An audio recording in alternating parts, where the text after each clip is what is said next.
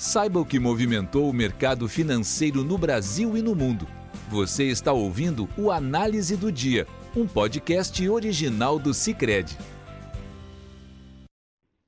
Olá pessoal, aqui quem fala é o Felipe Stona. Hoje é segunda-feira, dia 14 de dezembro, e na análise do dia de hoje nós vamos falar do IBCBR, a prévia do PIB calculada pelo Banco Central, que foi divulgada hoje das principais notícias que movimentaram o mercado, um dia de cautela no mercado interno e estabilidade lá fora. Hoje foi a vez dos Estados Unidos começar a imunizar sua população com a vacina para o coronavírus. Os primeiros a receberem a vacina são trabalhadores da área de saúde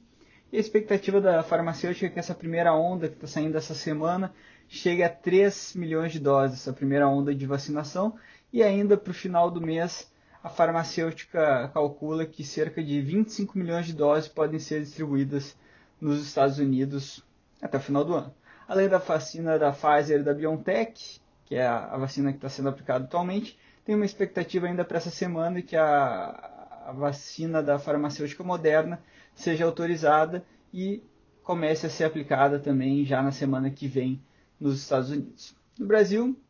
destaque para o dado do IBCBR, conhecido como a prévia do PIB, calculado pelo Banco Central, referente ao mês de outubro, que teve uma alta de 0,86, ficando um pouco abaixo da expectativa do mercado de 1,05%. Mesmo assim, o indicador demonstrou uma desaceleração na margem, conforme era esperado pelos economistas.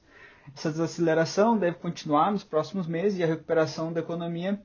deve ser daqui para frente pautada principalmente pela recuperação do setor de serviços, uma vez que os outros setores em média, já, já estão praticamente recuperados, considerando o nível pré-pandemia, alguns inclusive acima do patamar pré-pandemia. Alguns indicadores antecedentes já apontam que a economia continuou desacelerando em novembro e dezembro, mas ainda em uma trajetória de crescimento condizente com uma alta do PIB no quarto, no quarto trimestre de 1,2%. Além disso,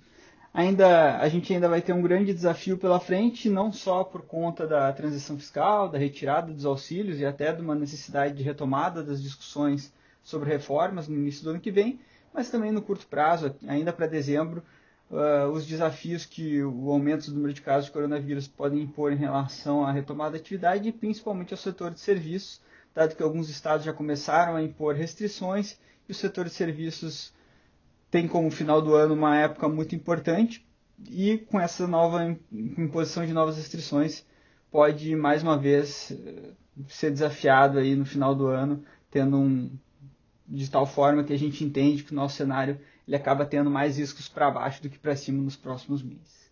No mercado, um dia de cautela e uma volta do temor em relação à extensão do auxílio emergencial depois de um projeto que visa estender o auxílio até março ter sido protocolado no Senado nessa segunda-feira. O projeto do senador Alessandro Vieira, de Cidadania, ainda não parece ter um acordo para ser bem sucedido no Senado, mas acaba aumentando, gerando, trazendo de volta essa preocupação em relação à extensão do auxílio emergencial. O Jornal Estadão destaca também que no final da manhã começou a aumentar a percepção de que o Congresso não teria capacidade de votar a LDO nessa semana, principalmente diante de, de manifestações da oposição de que a, se manifestando que não aceitaria votar a lei antes da, da apreciação dos vetos presidenciais que ainda restam na pauta. Com isso, o dólar se direcionava no fim do dia para fechar com uma alta de 1%. Depois de praticamente chegar a R$ reais no final da manhã, essas questões políticas que, que emergiram principalmente no final da, da manhã e no início da tarde acabaram fazendo com que o dólar tivesse uma alta e no momento que a gente gravava esse podcast estava o dólar chegava a R$ 5,11. Já no mercado de juros, uma percepção do aumento do risco fiscal fez com que a curva de juros ficasse mais inclinada, com elevação nas taxas mais longas. Até as 4h30 da tarde, os contratos de janeiro para janeiro 22 eram cotados a 3%, com uma alta de 1 ponto em relação à sexta-feira, e contratos mais longos subiam entre 4 e 8 pontos, como é o caso de janeiro 26, que tava, chegava a 6 e 41% no final do dia. Já nas bolsas, apesar da abertura positiva, chegando a uma alta de 1% no início do dia, diante dessa notícia e dessas imagens da vacinação nos Estados Unidos,